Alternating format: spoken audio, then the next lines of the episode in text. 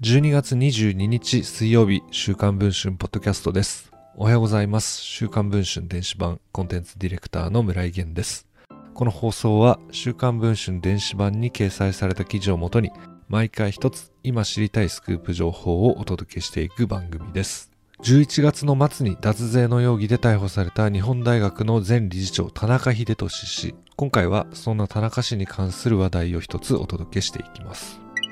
12月10日、日本大学の新執行部は田中前理事長と永久に決別することを宣言しました。学内で絶大な影響力を持ってきた日大のドンこと田中秀俊氏。しかし、日大田中体制の奥には女帝の存在がありました。それは田中氏の妻、優子氏です。優子氏は現金授受の場面にも同席し、税務申告も引き受けており、日大事件の真のキーパーソンと言われています。そんな優子氏ですが、一体どんな人物なのでしょうか？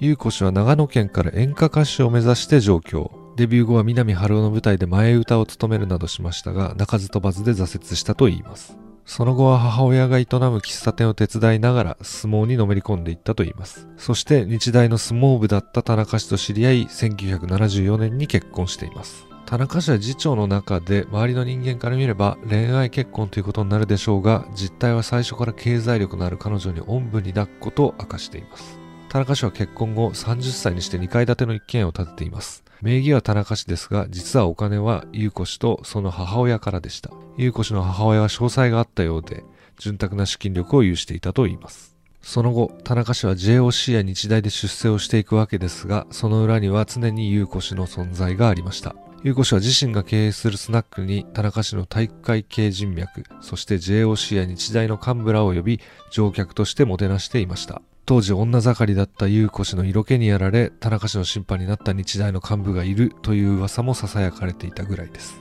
果たして田中夫妻はいかにして日大を支配するに至ったのでしょうか？